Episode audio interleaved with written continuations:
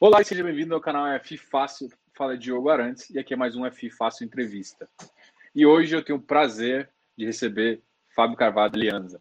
Prazer, eu vou, eu vou, aproveitar e pedir desculpa em público, porque eu acabei é, furando na última terça-feira, principalmente porque eu tive um problema no voo, enfim, eu fui para o GRI e acabei não conseguindo fazer. Mas de qualquer forma, ele me atendeu atentamente e concedeu mais um tempo para mim.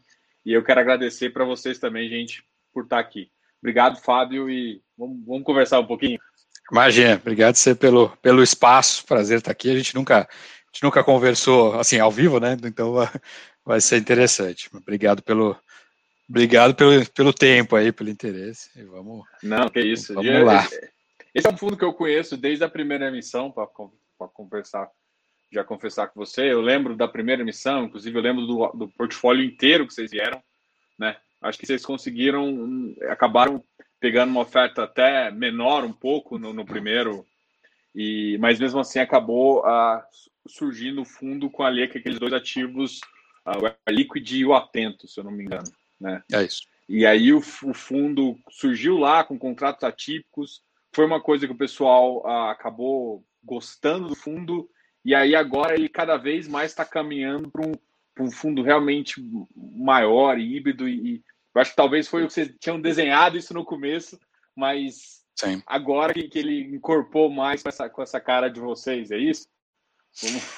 É isso, não, é isso. Sempre a gente sempre pensa, né, planeja uma história com alguns passos, né, seguidos. Não dá para começar, não dá para já começar grande, né, nesse business, não tem como. E mas também a ideia nunca foi fazer um fundo, fazer uma oferta só e ficar com dois ativos. Isso isso não faz sentido, né? A gente sempre teve uma cabeça de ir construindo um fundo gradualmente. Começou e aí fomos, fomos construindo e seguimos nessa, seguimos nessa toada e, e a ideia é seguir.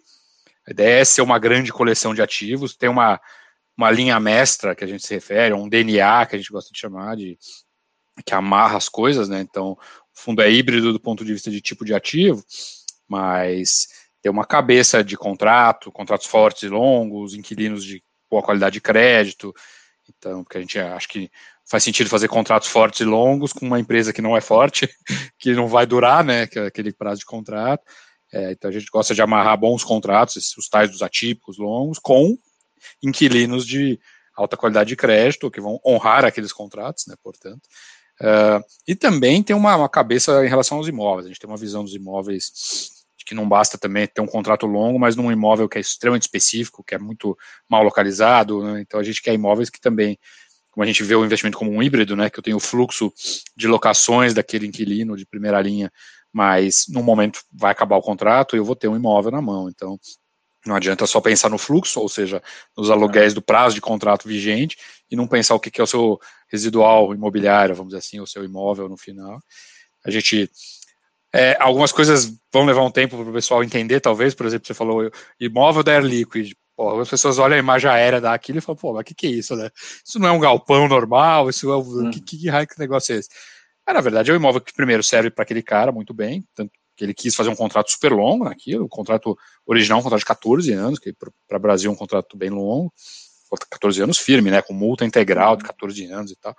É, então, para o cara, primeiro serve perfeitamente para o uso dele, então, primeiro é isso que importa inicialmente, mas mais do que isso, aquele é um imóvel que a gente vê. Isso é só um exemplo, né? Isso, isso que eu vou falar se aplica para praticamente tudo que a gente faz, mas é um imóvel que a gente vê no imóvel, é um potencial é, do que a gente diz de risco de upside, ou seja, de vir, vir uma surpresa positiva, né? Dentro do, você tem um certo planejamento, mas uma possibilidade significativa de ter uma surpresa positiva de valor ali, porque a região em si está desenvolvendo, tem uma lógica de vetor de crescimento, de valorização, e ao longo é, de 10 anos, 12 anos, muita coisa acontece. Né? É, o que eu ia te perguntar é que aquele, por exemplo, da Air Liquid é um que, eu, que, eu, que o ativo em si é meio assim, mas o ativo a é especial, é, região, é, mas é, o ativo é especial no sentido de, de uso deles, é, é para o uso deles. Algumas pessoas até falam, não, mas o preço do metro quadrado está caríssimo. ele usa pátio, né? O produto dele é armazenado ao ar livre, não é armazenado coberto, então a conta não é para ser feita sobre o valor do metro quadrado de área construída em termos de área coberta, porque o produto dele é armazenado ao ar livre, então a conta não é assim.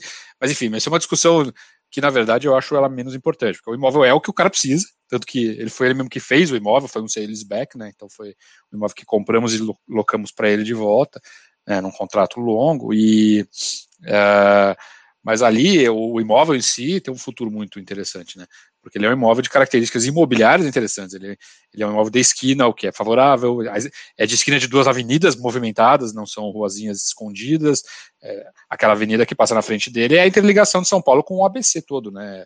Uma é, avenida é, de enorme é movimento, extremamente é, é uma, é uma avenida de muito movimento, vai sempre continuar sendo, não tem motivo algum para você ver isso mudar, pelo contrário, né, cada vez mais movimento na região, com metrô, shopping sendo feito, uma mudança de vocação para vocação residencial ali em volta, então, tudo leva a crer que a região vai valorizar demais.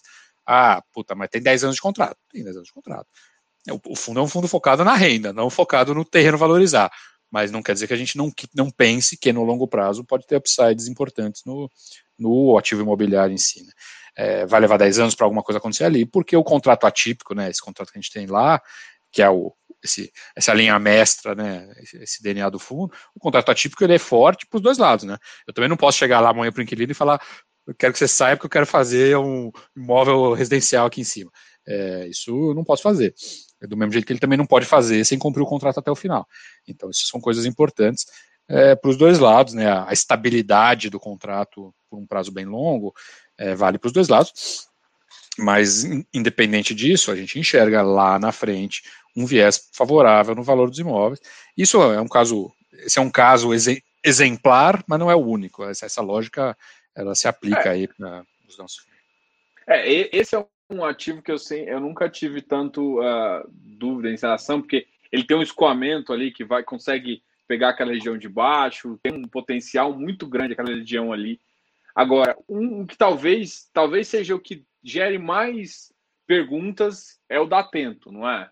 Talvez você, por conta do Rio de Janeiro e por conta da região que ele, que ele se encontra ali próximo do shopping, e, e ficar bem assim. É um já é um já é diferente, né? É um imóvel bem bem feito, né? Bem bem produzido ali, é um imóvel bonito, mas a região é um, que o pessoal gera alguma dúvida. É, né? a, regi a, região também tem também tem seu viés, também tem seu viés positivo, quero dizer, é uma região que está desenvolvendo, né? Ela era uma região que já já posso dizer que já residencial, mas uma residencial é, de, de, muito baixa renda, uma residência horizontal, né, de, de bairros de casas populares e tal, e, e ela está passando por uma fase, uma densidade grande, então muita gente morando ali, mas de baixa renda e de muita casa, coisa residencial, é, é horizontal, né, muita casa mesmo antiga e tal. E ele está mudando muito, então ao lado dele, a uma distância de não mais que 300 metros dele, tem dois dos maiores projetos de prédios do Rio de Janeiro já feitos, né? Um projeto da PDG, antiga PDG, né? Enfim, quando ainda estava muito forte, e um projeto da Cirela, que são um é vizinho dele e o outro é do outro lado da avenida. É, são projetos assim, um tem 22 tor torres né, de, de, de, de residencial, o outro tem 28 no, no total das fases e tal. Então aquela região está ganhando um adensamento e uma verticalização, que a gente entende que traz uma valorização importante, especialmente para um imóvel que também é de esquina, da avenida principal ali, onde passa todo mundo passa pela frente dele de qualquer jeito. Pode ser ter do, seu lado 20 e tantos prédios residenciais, é, numa região que antes não era assim, era uma região de casas, uma densidade menor e tal. A gente entende que tem um viés, isso é algo que já existe. Daqui a sete anos, oito anos, então, mais ainda vai ter coisa acontecida ali. A gente também vê um viés, ali eu acho que um viés é menos de que o terreno vai mudar o uso, e mais que o imóvel vai seguir tendo interesse para outros usos, se for o caso, eventualmente, de um dia o inquilino trocar, é, se isso um dia acontecer, eventualmente você vai ter outros usos ali comerciais, é, por isso, porque tem muita gente, né? Um fluxo enorme de gente, já tem um fluxo enorme de gente ali normalmente na avenida, ele é na avenida, e todo esse desenvolvimento, essa verticalização residencial que está acontecendo ali em volta, está gerando uma quantidade de gente. Fluxo de gente é a coisa mais importante para para certo tipo de atividade, né, de varejo, certo tipo de comércio, de prestadores de serviços, precisam disso, né, uma alta densidade e ou, dependendo do tipo de atividade, muito fluxo. Ele tem as duas coisas. Ele tem muito fluxo por estar na avenida, de esquina também, na avenida, uma posição de destaque, uh, e uma alta densidade em volta, uh, por causa do residencial, que já está verticalizando, está subindo todas essas torres ali em volta. Então, eu acho que ele tem muitos usos potenciais tanto de varejo, comércio, diferentes formas de comércio, como de diferentes formas de prestação de serviço, seja área de saúde, área de educação, tem algumas coisas que encaixam bem ali na nossa visão. Num futuro, também a gente está falando vários anos à frente, né, de novo, mas existem vieses positivos também, de alguma maneira, nesse desenvolvimento da região em si, né? O que vai ser específico é difícil de dizer, mas o desenvolvimento da região, esse adensamento da região, todos esses novos projetos e tudo isso, trazem um viés positivo para a coisa de alguma forma. Você vai falar, porra, muito fluxo de gente passando e muito, muita gente morando em volta é, gera atratividade para diferentes atividades comerciais e de serviços ali. Né? Esse é um Não, pouco da cabeça.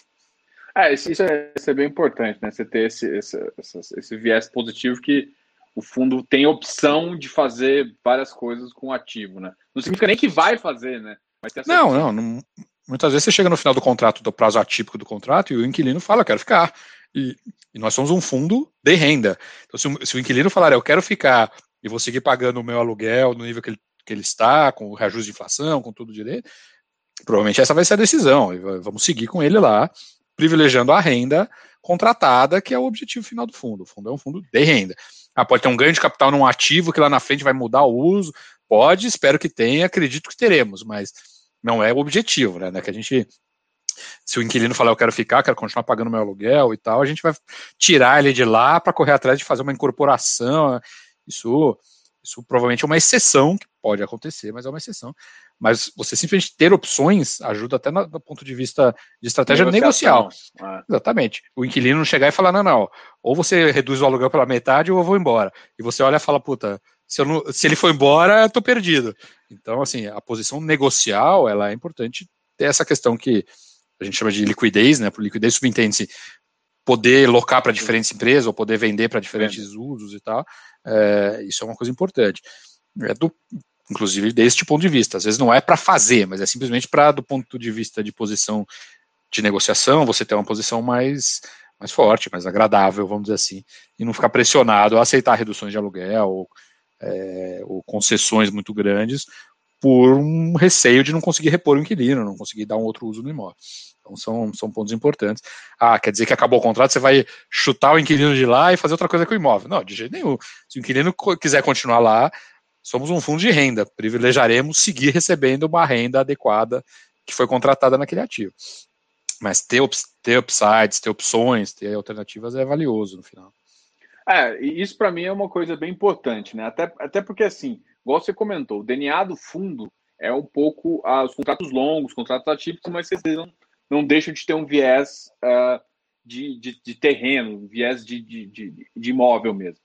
Agora, uma coisa talvez que começou a entrar, principalmente por conta do Santander entrando no RBVA, começando a questionar alguns contratos atípicos.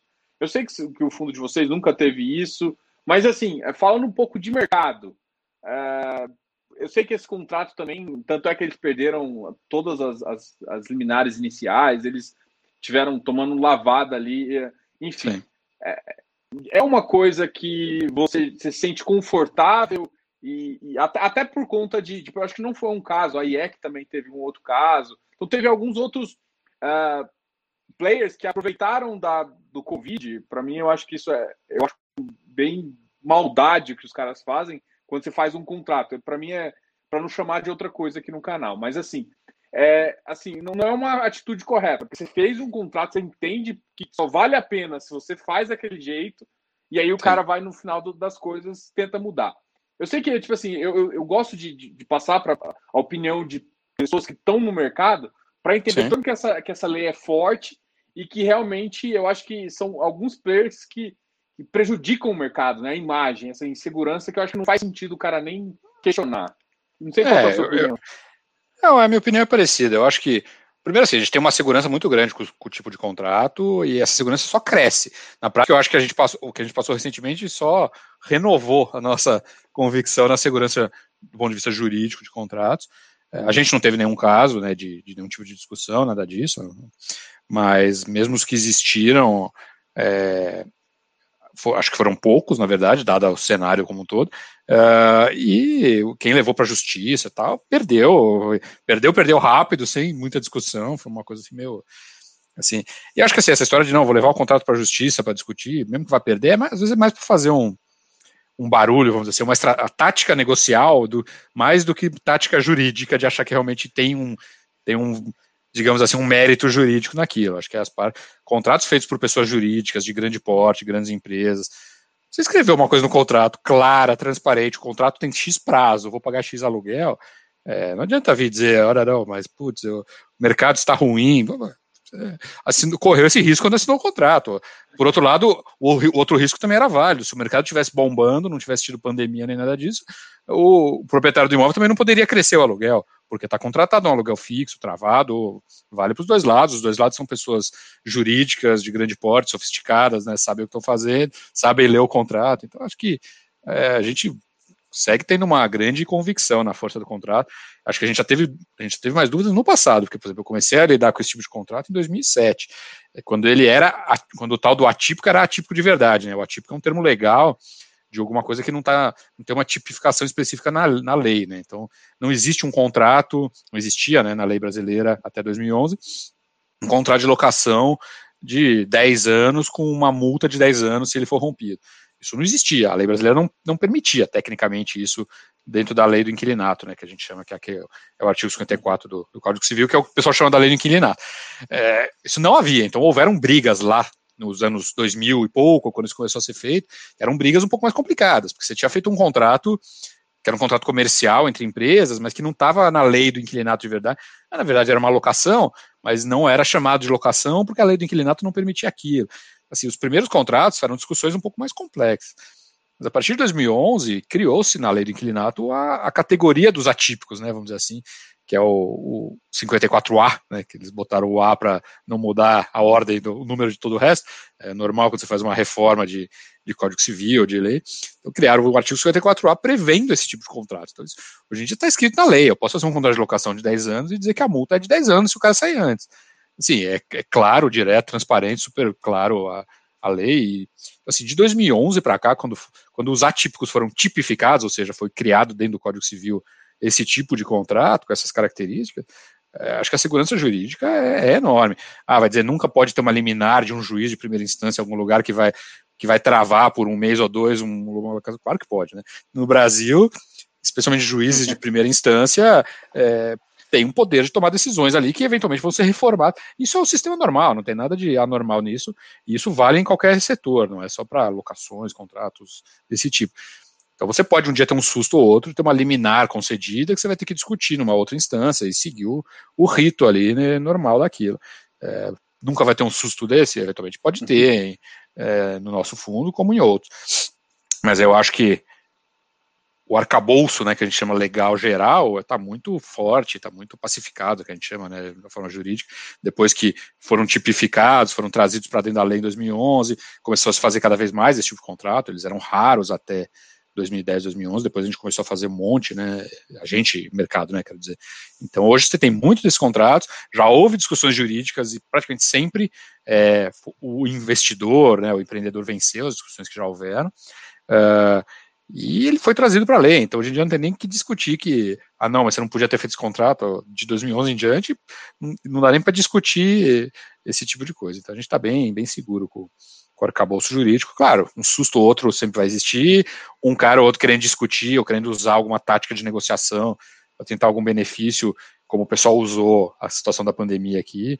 Alguns dos players que pediram alívio de contrato pela situação da pandemia é uma piada, né? Empresas de lucros de bilhões e bilhões, com uma situação financeira extremamente saudável, querer argumentar que pandemia devia gerar alívio para ele. É, são coisas meio absurdas, mas, é, mas enfim, isso vai seguir acontecendo num caso ou outro, mas eu acho que isso vai ser realmente exceção, raro, e que vão perder na justiça quando levarem para a justiça. A gente está bastante tranquilo aí com a parte de contrato em si, do ponto de vista jurídico e tal.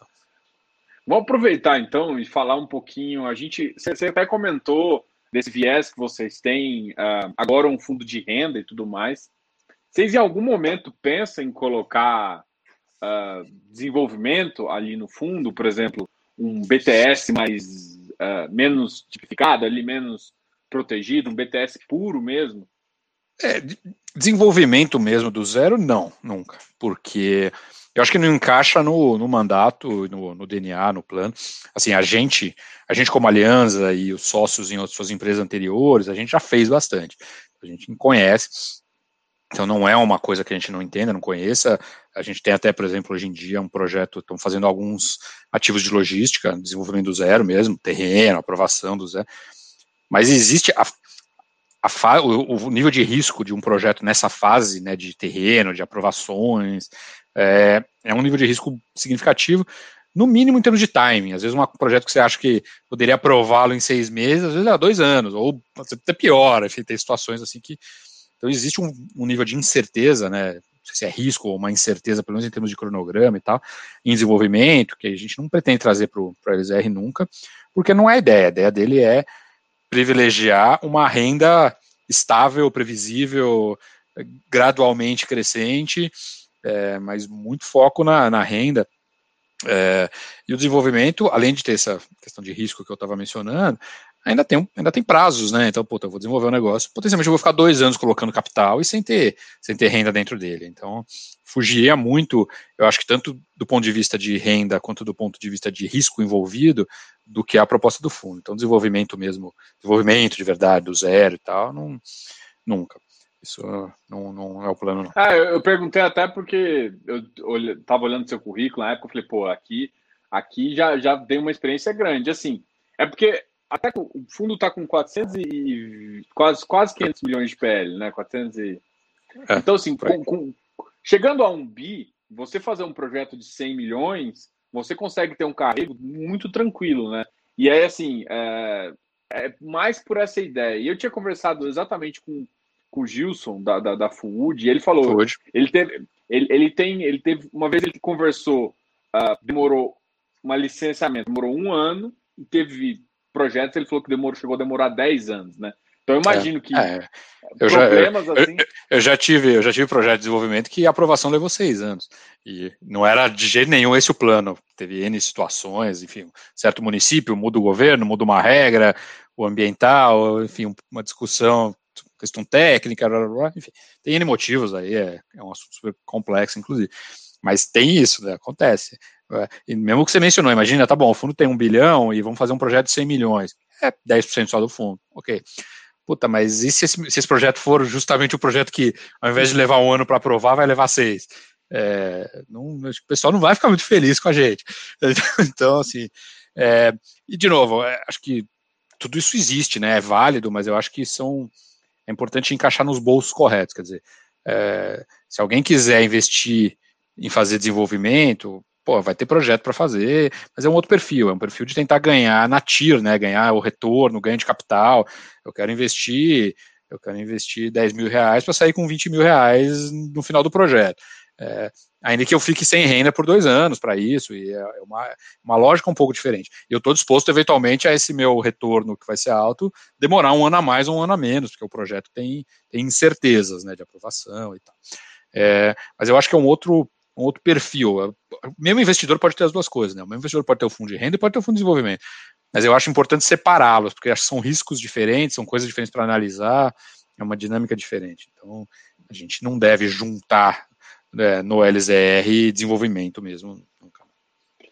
Não, aproveitando a gente falando assim, é que na verdade surgiu uma outra pergunta. Vocês pensam depois em fazer alguma coisa nesse sentido? Porque expertise vocês têm, eu acho que se eu não me engano, vocês têm algum fechado uh, que já faz isso, né? Tem, tem. A gente tem, atualmente a gente está fazendo alguns projetos de logística, a gente está desenvolvendo alguns projetos de logística. Você, você citou Gilson, por exemplo, Food é um player importante de logística, que a gente conhece bem, inclusive, e a gente está. A gente tem coisas, vamos dizer assim, concorrentes, a gente tem, tem, tem projetos de desenvolvimento de logística em andamento atualmente.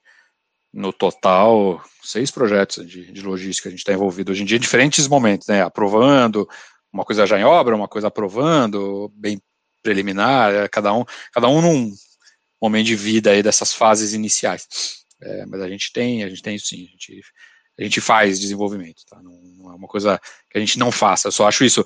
É, são, são perfis diferentes de risco, retorno buscado.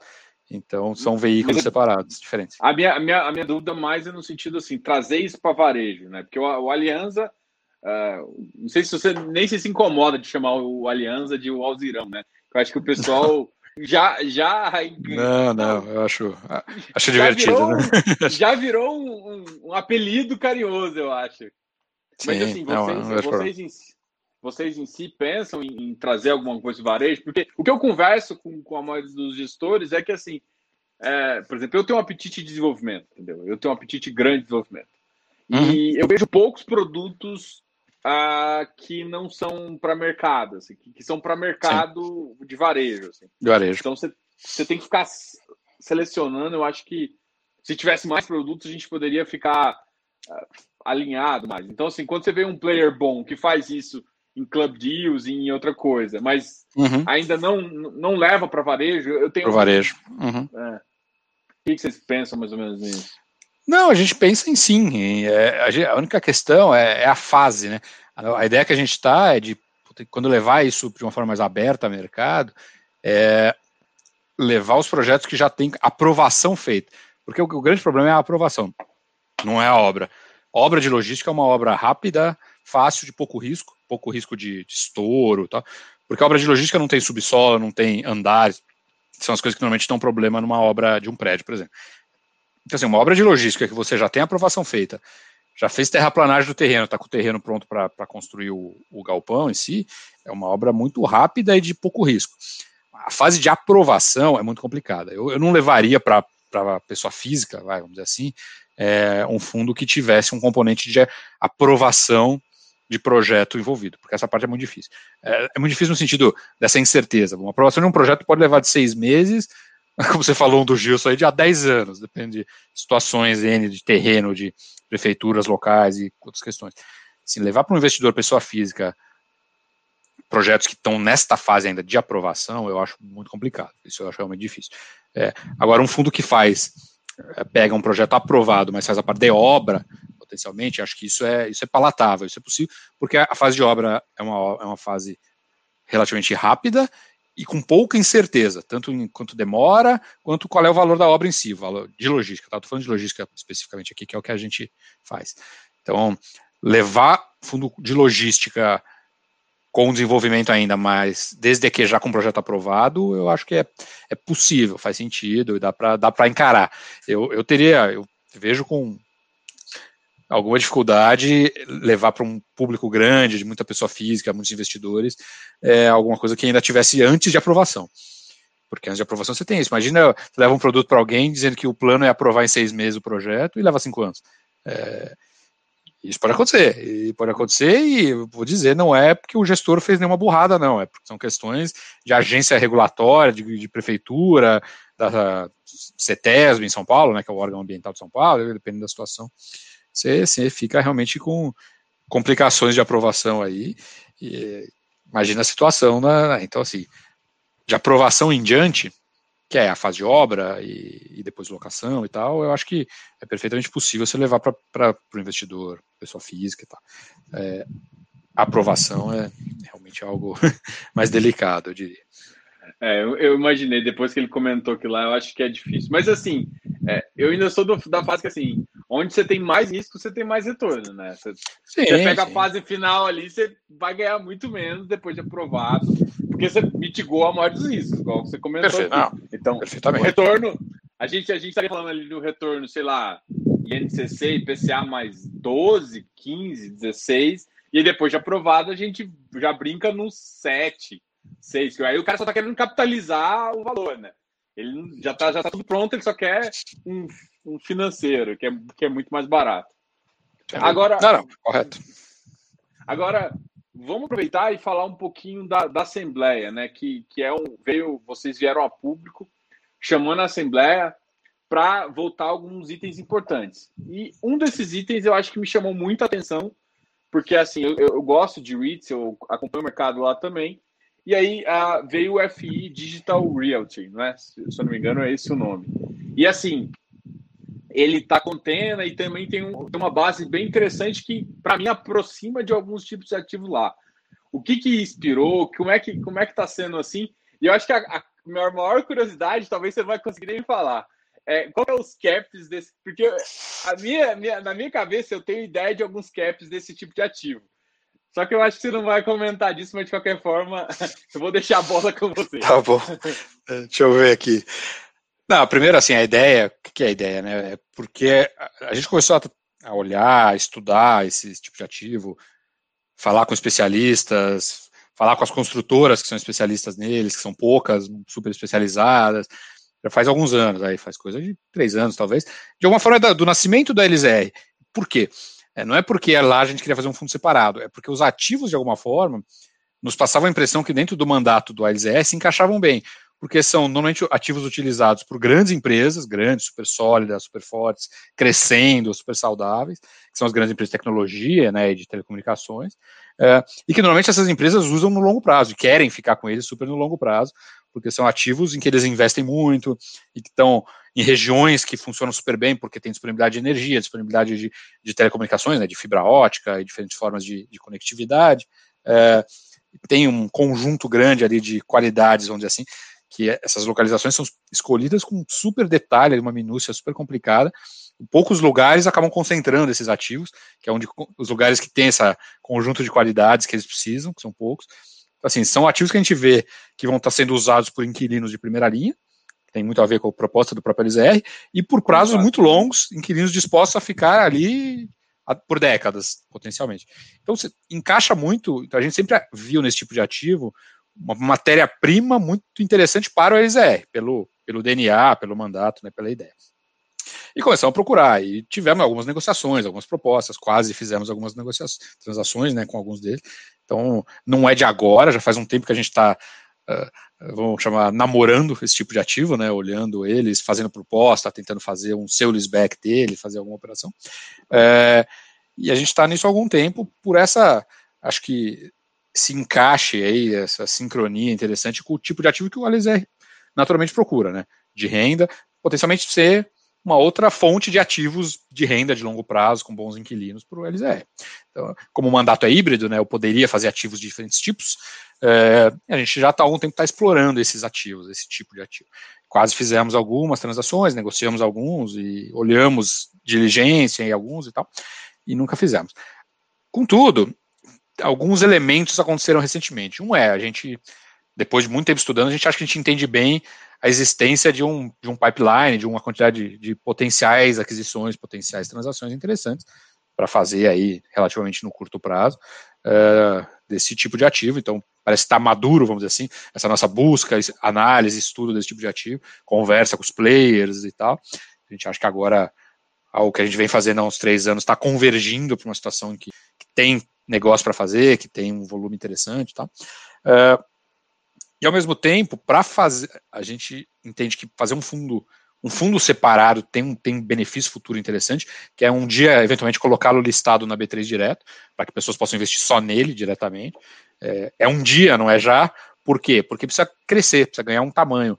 Então a ideia é que ele nasça e vai nascer primeiro com um negócio, depois com dois negócios, e nessa fase vai estar pequeno, né? Vai ser listado sozinho. Então, um fundo com um ativo só, ou com dois ativos, listar sozinho, não vai ter liquidez, vai ser percebido como muito arriscado e tal. Ah, se ele tiver meia dúzia de negócios, um tamanho já legal e tal, ele pode muito bem ir para o mercado direto, né, sozinho.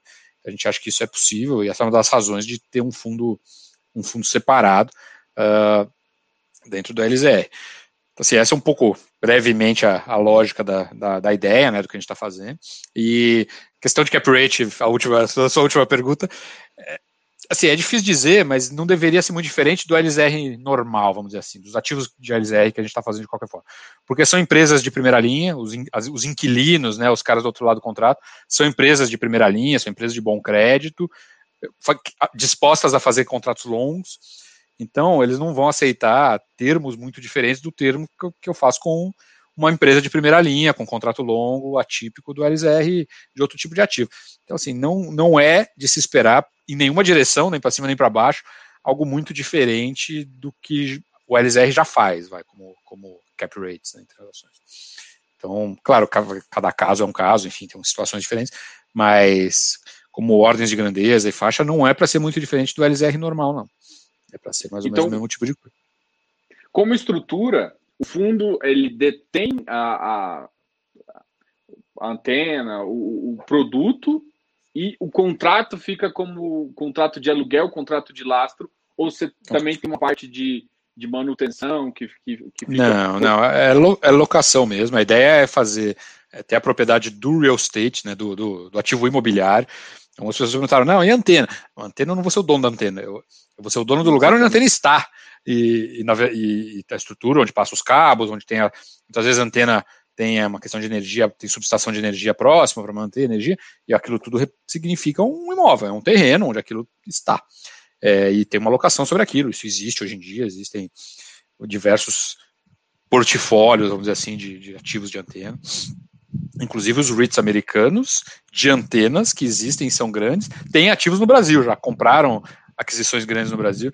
Então, existem American Towers, player americano é. grande de, de antena, que já está no Brasil, já fez aquisições no Brasil, já tem um, um conjunto delas aqui. Mas a ideia é, é ter o portfólio o mais imobiliário possível tá, dentro desses ativos. Então, quando for antena, normalmente não é a antena em si o equipamento, né? É, é, é o, lugar, o lugar onde ele está e uma locação daquela área onde a antena tem que estar. É, no caso do data center, aí é, é claro, é um ativo muito maior, né, ele é um prédio mesmo, né? É, mas mesmo ali, a, ideia é ser dono do prédio e não do que tem dentro dele, do ponto de vista de equipamentos de, de telecom mesmo, roteadores, os servidores, os hacks, aquela coisa toda. A gente não quer ser dono do equipamento de TI, vai, vamos dizer assim, da, da informática em si. É a, a casca, né, que a gente chama. É, do, do ativo imobiliário, claro, o terreno também e o imóvel que está ali, mas não o, o equipamento mesmo que está ali dentro, que esse é do, do usuário, do inquilino, do usuário. É, até, até porque, por exemplo, eu acho que talvez você tenha muito mais experiência, com certeza tem muito mais experiência que eu.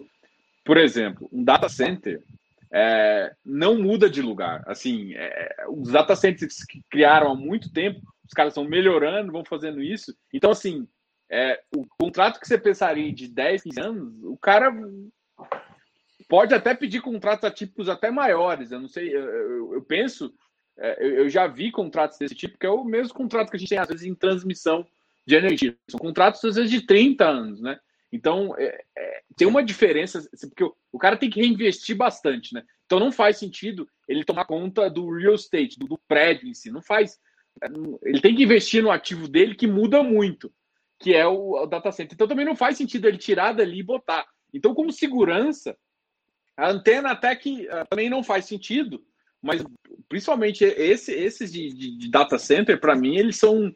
E cada vez só vai aumentando a estrutura muito específica, quantidade de energia que você precisa também, então você tem que montar Sim. subestações lá. Então, para é mim, esse mercado, assim, do ponto de vista, é assim, e, e, assim, vocês foram os primeiros, né? É, tem, tem, tem os estrangeiros, né? Fora do Brasil tem muitos, muito grandes e muito, muito sofisticados, muito grandes. Mas de uma gestora brasileira, sim. Ah, mas é, é para mim o que conta, assim, os caras já estão fazendo, mas assim, é porque é, eles estão fazendo aqui, inclusive. Eles estão aqui já é. grandes, os, os, grandes, vários dos estrangeiros já têm ativos aqui, inclusive. Eles já são, já atuam fora dos Estados Unidos, em vários lugares, e têm ativos no Brasil relevantes.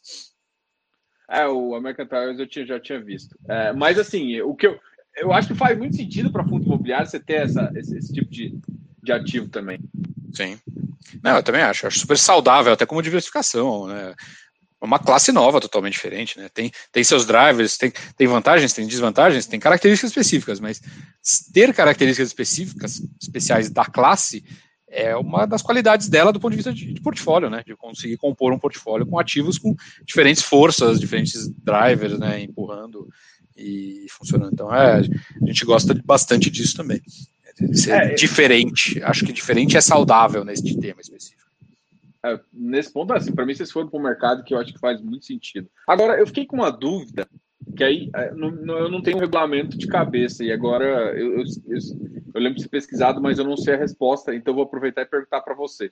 Se eu não me engano, eu acho que vocês não precisavam, se vocês tivessem comprando fazer aquisição do ativo uh, diretamente, vocês poderiam pelo mandato que vocês já tinham, né? Vocês vieram poderiam, a. Poderiam, poderiam. Não, você está correto. Vocês, vier, vocês vieram a mais para deixar claro para o público e por ter criado um segundo fundo do que de fato por o mandato não ter permitido.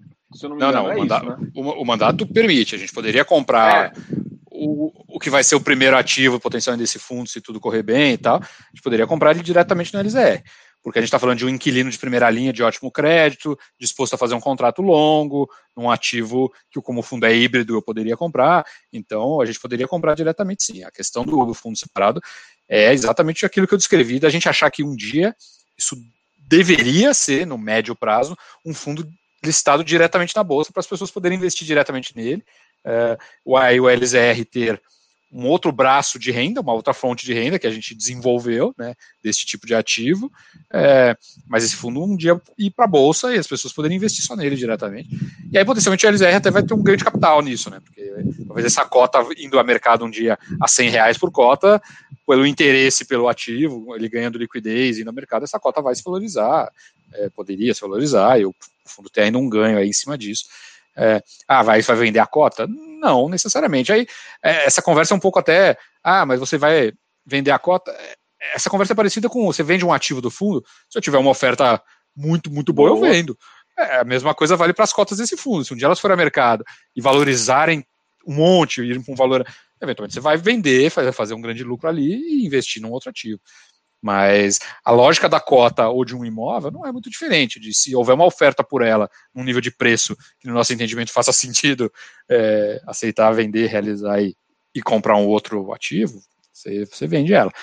Mas voltando à sua pergunta, você está certo. O, ativo poderia ser comprado diretamente no SR sim, é, pelas suas características, vamos dizer assim, no mandato atual, sem, sem problema.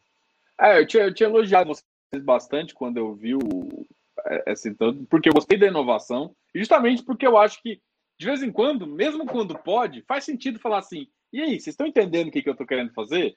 Ah, e aí eu acho que assim, eu acho que você fez um bom trabalho, você veio falando com muita gente, explicando para uma galera, eu acho que também faz sentido. E aí tem uma pequena parcela que vocês falam assim, 80% eu quero estar tá em ativos físicos e 20% em, em oportunidades aí. Até porque, por exemplo, você pode pegar, fazer pegar um BTS, e em vez de pegar o BTS de fato, você pegar um CRI de um BTS que te dá um ganho financeiro aí de um e prolonga seu, seu, seu ativo aí, que faz sentido, que você consegue, se acontecer qualquer coisa, você tem uma, o, o, o lastro o dele, o, é, o tijolo garantido. Que você já, que você já conhece, né? Que você já tem o controle. Então, assim, é, eu acho que faz todo sentido, mas Uhum. Fala um pouquinho da, da, da, ideia também de, de, de ter claro. esses 20% em, em outros ativos e qual seria uhum. o principal desses outros ativos que tem interesse. Sim. É, acho que um ponto primeiro super importante é o seguinte: esse 20 é até 20, né? Então não é, não é 20 de uma vez, é até 20 se houverem oportunidades, se surgirem. É, a gente até foi perguntado se isso, se os negócios que a gente está fazendo hoje, né? Que tem, tem dois que já estão anunciados, né? Que são os Decathlon, o, o Decathlon e os DASA, são três imóveis um para Decathlon e, e, dois da DASA, se para comprar esse precisa mudar o regulamento já, se não, não tem nada disso. O que a gente está fazendo, propondo em termos de mexida de regulamento, é uma que a gente chama de uma reforma, né, retrofit de regulamento, é uma reforma de regulamento, é pensando no futuro de longo prazo, é pensando no fundo para os próximos três anos, ou próximos cinco anos de vida dele, pensando no longo prazo, em ter condição de aproveitar oportunidades que nos três anos que a gente já está gerindo o fundo, a gente teve que perder porque o nosso regulamento inicial, que é o que vale até hoje, é muito rígido do ponto de vista do que o fundo faz. Basicamente é comprar imóveis direto, matrículas, dos contratos atípicos, com todas aquelas características, que isso vai se manter, no, no mínimo 80%, né, que a gente está mantendo lá, é, ou deixar o dinheiro parado no banco, e mais nada. É, o, o, mandato atual, né, o regulamento atual é muito restritivo.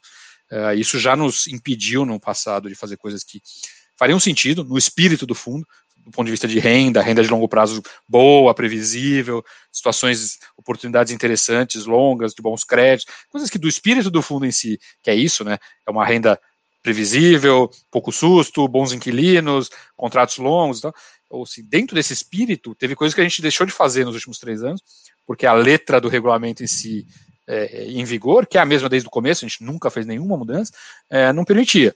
Então, assim, às vezes umas situações você fala, puta, mas isso aqui, pô, tem 10 anos de fluxo aqui, certo, garantido, com ótimo crédito, faria todo sentido eu comprar esses 10 anos de fluxo aqui, mas a forma da coisa teria que ser comprar cotas de um outro FII, porque um cara desenvolveu o ativo dentro de um FII, ele não quer vender o, o imóvel, porque senão ele vai ter uma tributação ruim, Então eu não posso. E ponto final. A gente passou situações aí no passado, nesses três anos aí de.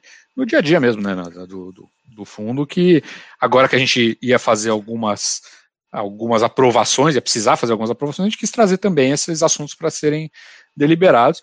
A gente ia ter que convocar uma assembleia de qualquer jeito, né? Que era a, a anual de aprovação de demonstrações financeiras. A gente precisava tratar o assunto do digital porque tem a história do potencial conflito de interesse, então um fundo da mesma gestora, eu só posso investir com aprovação de assembleia específica, né, objetivo. A gente já tem que fazer uma assembleia extraordinária também junto com a ordinária.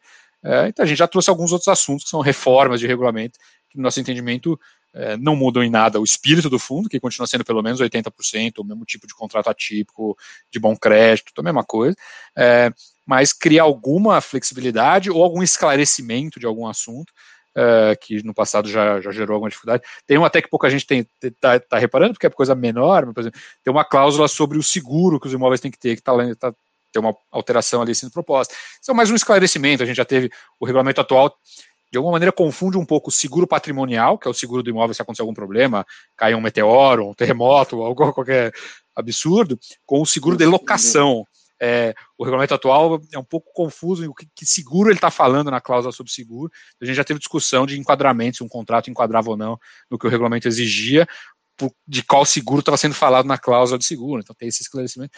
Então, já que a gente ia fazer uma convocação da AGO, precisava fazer a GE também, de qualquer forma, por causa do fundo novo, do, dos novos ativos. É, aí a gente juntou um conjunto de, de assuntos é, na nossa visão de melhorias de regulamento, pensando no longo prazo, e alguns esclarecimentos mesmo, coisa, por exemplo, essa do seguro, que pouco a gente está reparando, é uma coisa bem menor, vamos dizer assim, quanto as outras, mas é uma cláusula que a gente já teve dificuldade de, de interpretação no passado, de conversa com o administrador do fundo, ah, esse contrato eu posso comprar, ah, não pode, porque esse aqui não tem o seguro é, de 12 meses, mas, mas não é seguro que está falando aqui nessa cláusula, a gente já teve essa, essa situação também, então, então algumas coisas são esclarecimentos ali para ajuste. Então, algumas coisas mais importantes, como o fundo novo, e algumas coisas que são mais esclarecimentos, já que tem que convocar, já que tem que correr atrás do quórum, porque essas aprovações precisam de 25% né, dos votos, é um quórum difícil, né, que antes do voto eletrônico e tal era quase impossível, agora é possível, mas mesmo assim é um quórum difícil. Já que a gente ia ter que ir atrás do quórum, a gente já trouxe para a convocação é, todos os assuntos que a gente entendia por bem é, sugerir que, que, os cotistas deliberassem. Essa é meio que a, a ideia por trás desse conjunto de assuntos aí não é nem tão grande assim, mas tem alguns assuntos ali que são relevantes.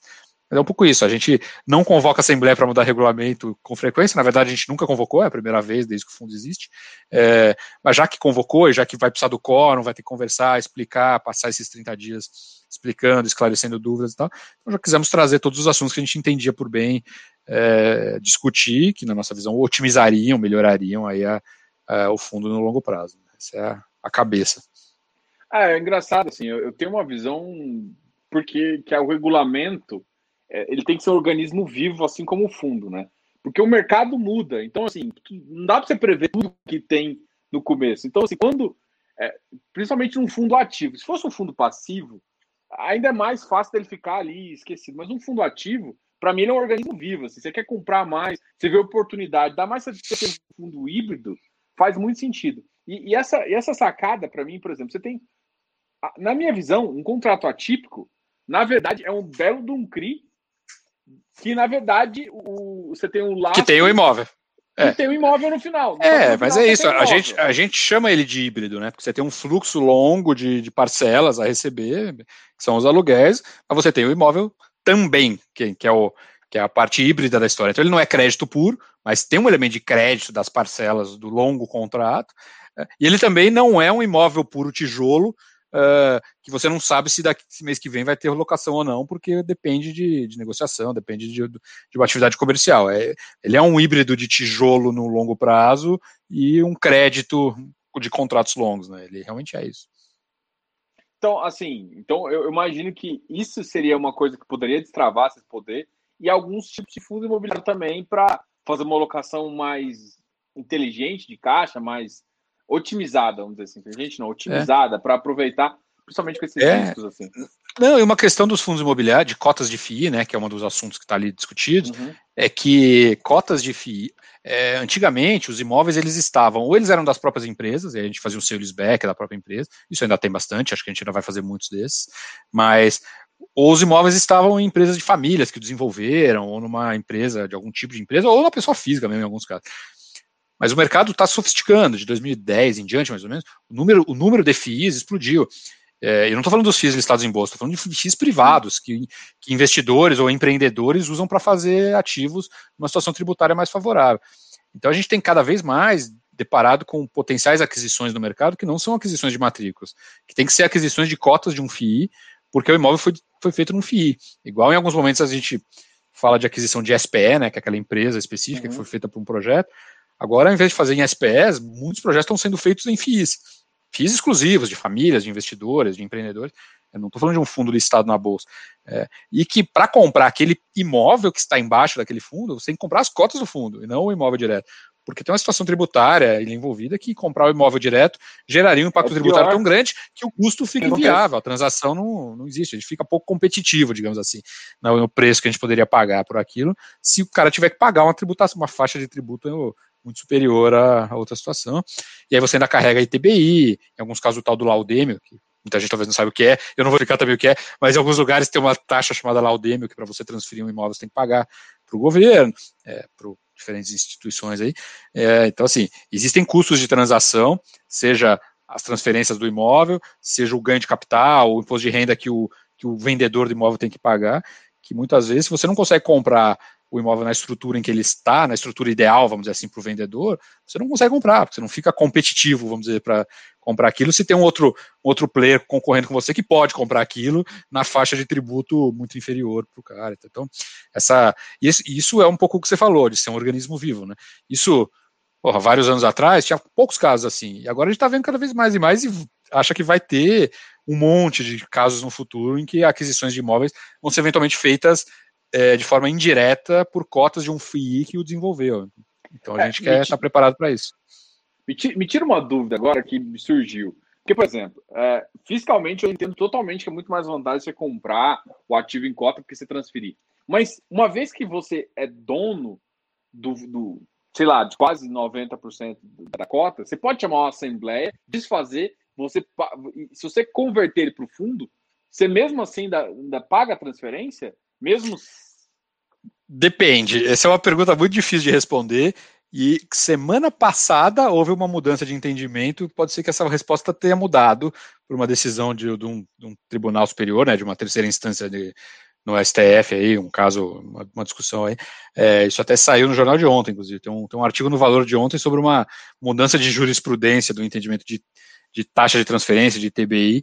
Uh, então pode eu diria assim, até recentemente, usualmente, se você tem um imóvel num fundo e tem um outro fundo, vamos dizer, em cima, que é o dono daquele fundo, você quer dissolver esse fundo e passar o imóvel direto para cá, você pagaria TBI, infelizmente. Por mais que eu acho que não faz sentido, a regra era essa. Mas parece que está se criando aí um entendimento jurídico de, de, que não precisa mais, eu acho que isso está tá se fortalecendo. O entendimento foi de uma pessoa jurídica para outra pessoa jurídica, mas acho que os FIIs de alguma maneira, analogamente, vão ser consideradas pessoas jurídicas também, então eu acho que vai na mesma, na mesma onda. Mas até recentemente, a resposta eu diria que usual. Isso é uma difícil pergunta, até porque, por exemplo, as taxas de transferência de imóveis, elas são municipais, cada município tem sua regra, sua lei. Então, o, o que o cara escreve, o jeito que o cara escreve, a interpretação é muito difícil. Mas, no geral, eu diria que até recentemente, você tem um imóvel num FII e dissolver, vamos dizer assim, esse FII, para que o FII de cima tenha a propriedade direta do imóvel, geraria sim ITBI, Laudemio, onde existe e tal. Mas acho que isso é uma interpretação que evolui, acho que recentemente teve uma mudança potencialmente significativa, semana passada, uh, e também depende um pouco de município para município. Tá? Isso, isso, é, isso é lei municipal, né? as taxas de transferência de ativos, então... Então depende. depende. A resposta normalmente é assunto tributário do Brasil, normalmente a resposta sempre depende. nunca ela é sim ou não. Né, essa, essa, essa, era uma dúvida, porque assim, eu já vi vários fundos com essas estruturas. Alguns fundos eu vi dissolver, mas aí faria interessante, e outros não. Mas agora vamos, vamos pegar o fundo assim e, e olhar um pouco, por exemplo, pandemia e, e, tudo mais. Assim, do ponto de vista, vamos pegar assim, é claro que é, é ruim falar de positivo, mas uh, do viés de mercado que algumas coisas trouxeram uh, alguns mercados que você faz sentido se aproximar agora e alguns mercados uhum. que talvez não faça tanto sentido. Mudou um pouco a, cabeça de vocês isso? E qual mercado que seria mais que você falou, pô, esse mercado aqui... É, eu acho que eu acho que não eu, eu particularmente acho que a pandemia acelerou algumas tendências, algumas coisas que já vinham acontecendo, de home offices e trabalhos remotos, de um lado, de, de e-commerce do outro lado, né, de comércio eletrônico, diferentes formas de, de plataformas eletrônicas e digitais e tudo isso. Algumas coisas ótimas do tipo assinar contrato eletrônico sem precisar reconhecer firma. Algumas coisas boas assim que espero que nunca não vão embora, que fiquem. Assim, acho que algumas coisas. Né? É, as assembleias. Não, a gente fazendo escritura de imóvel remota, né? Sem precisar do, do tabelião, do, tendo a participação do cartório, vamos dizer assim, mas sem precisar fazer aquele encontro, ficar todo mundo numa sala, assinando tudo, um monte de via de todos os documentos. Assim, tá, tem uma certa desburocratização de coisas aí que foram aceleradas, que são, são coisas interessantes, que no final elas se acumulam em custos de energia, de, de, de, de recursos mesmo, de dinheiro, acaba acumulando. Então, acho que isso é positivo. Mas, enfim, em termos de ativo imobiliário, eu acho que algumas tendências já se aceleraram né, com a pandemia, é, que acho que afeta escritório, acho que afeta a área de varejo, shoppings e logística, acaba afetando bastante das classes né, dos ativos imobiliários, então é importante. Essa foi uma crise sanitária, né, esse elemento da crise foi novo, vai, não é uma crise financeira, a bolsa caiu, não.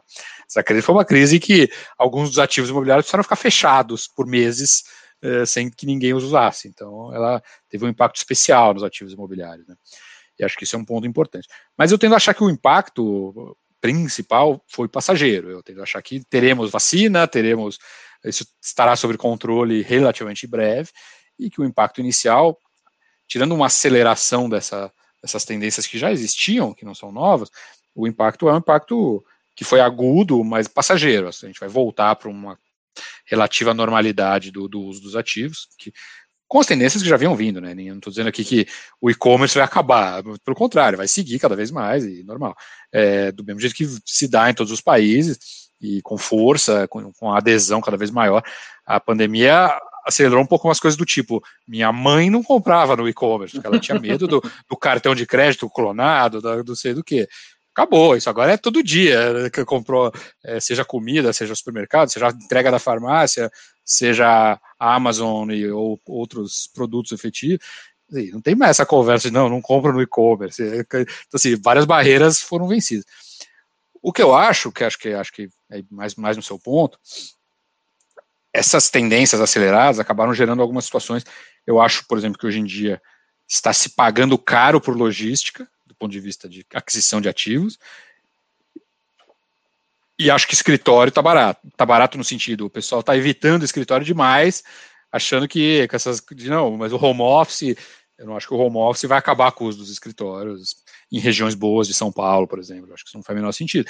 Então, eu acho que escritório está sendo deixado muito de lado e está se pagando caro por logística porque está muito quente, está muito na moda, ah, logística, last mile, e-commerce, e está se pagando caro por logística uh, e deixando um pouco de lado outros ativos que eu acho que estão ficando um pouco de lado. Isso nos afeta, do ponto de vista de LZR, nas negociações. Então, um sales back de um imóvel de logística hoje em dia está mais disputado do que estaria um ano atrás.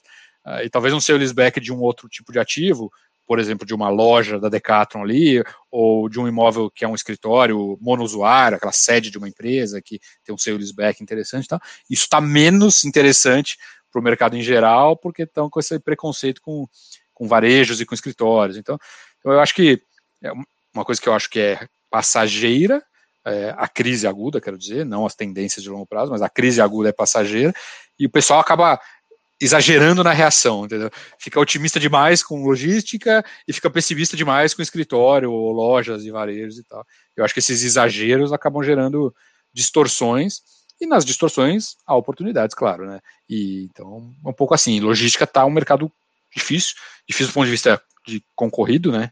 Os ativos caros, muita competição. É, enquanto outros tipos de ativo acho que estão com um excesso de pessimismo ao redor deles. Então, acho que a gente tem que identificar isso e agir adequadamente. Se eu estou pensando em muitos anos pela frente, se eu estou pensando em contratos com bons inquilinos, eu tenho que, às vezes, tentar ignorar um pouquinho os exageros de curto prazo do mercado, tanto no otimismo exagerado quanto no pessimismo exagerado, vamos dizer assim. Mas é mais ou menos essa o momento em que estamos ainda na nossa visão. É, assim, na verdade eu converso aqui com o pessoal e, tipo, minha visão é muito similar à sua, assim. É, todo mundo olha para tem até absurdos, assim, que eu vejo nos, nos mercados imobiliários, assim, de ativos com, com ágio uh, muito alto e, e, enfim, se você for calcular o cap, qualquer balançadinha no CDI pode o pessoal dar uma mudada de, de visão aí. Em compensação, Sim. outros ativos você fala assim, peraí, vamos fazer essa conta direito. E, e, assim, como entrou também muita gente nova, acho que o pessoal ainda Sim. não entendeu que existe um ativo imobiliário por trás de um fundo imobiliário, né? O fundo imobiliário não é um ticker, não é só uma, uma nome Sim. de uma cota tem um ativo, e, assim, você tem que. Tem, tem um ativo. E o ativo não é o rendimento que ele pagou no mês passado, né? O ativo é muito mais do que isso, né? Do ponto de vista de detalhamento, de entender e de ver o futuro dele. Porque quando você compra o ativo hoje, você está comprando o futuro dele, né? do, ativo. Você tem que entender o que, que, ele é, o que está ali de verdade. Então, é ah, e assim, não, não, adianta, não adianta você pegar e chegar e falar assim: ah, eu quero um cap, um cap rate uh, naquela região de São Paulo de 12%, 5%. Não a Faria Lima vai pagar baixo. Por quê? Porque é uma região que você tem uma procura lá. Tal região vai fazer isso. Então tem, tem que se conectar um pouco à, à, realidade da cidade, um pouco. Eu acho que o pessoal esquece um pouco e quer dividend yields fora. Tanto é que o papel agora está tendo um, um, crescimento, até por conta da demanda de mercado, de, de, de demanda de crédito, o mercado está crescendo Sim. bastante. É, a inflação, né? Eu... Também, inflação GPM. Então, assim, então, ativos, eu vejo muita gente comprando ativo high yield e, e middle risk ali, com, com, com, certo risco, como se fosse água, assim, como se fosse. Ah, isso aqui é. Nossa, vai me dar 300% ano que vem. Tá fácil, é, tá fácil, tá, tá óbvio isso aqui. É, é mas assim, alguém tá pagando essa conta, né? Eu esqueço, você tá pulverizado, então alguém tá pagando. Você tá apertado, você tá ganhando muito, é porque alguém tá perdendo muito. Então, uma hora essa conta chega. Bom, mas assim, uma das coisas que eu queria uh, comentar é assim, um setor eu acho que, que eu tinha visto que, que, que alguns, principalmente players de FOF tinham olhado, e alguns gestores também, é o que eles chamaram de varejo essencial. Que é basicamente classificando ali de, de uh, farmácia, supermercado, essas coisas assim. Esse, esse mercado, você vê também com um certo ágio, ou você acha que ele ainda não entrou também no todo? Não. Porque eu... É, eu acho que depende. É, eu gosto do assunto, eu acho que é, é, saudável essa separação, quer dizer, você fala, não, varejo não é bom. O que é varejo? Varejo, varejo de quê, né? Varejo do quê, aonde? É, enfim, não, varejo não é uma coisa, né, assim, específica. Eu acho que é boa essa separação, por exemplo. É, existem tipos de varejo que estão sendo muito mais afetados pelo comércio eletrônico, por exemplo. Então, que talvez daqui a 5 anos, 10 anos, eles não, estejam mais lá, não faça mais sentido ele ter aquela loja física, tá? Certos tipos de varejo. Outros tipos de varejo, acho que não, não existe essa substituição, né? Você não vai acabar com ele e vai ficar tudo eletrônico. É, eu acho que a gente deve incluir em varejo até o que eu chamo de prestação de serviço, porque varejo é atender o público, né? Vamos dizer assim, atender. Você precisa de pulverização, você precisa de muita gente, de, de fluxo de pessoas e tal é, comodidade, conveniência, tal, tal. Assim, tem coisas. Então, por exemplo, a gente está fazendo duas transações com o DASA agora.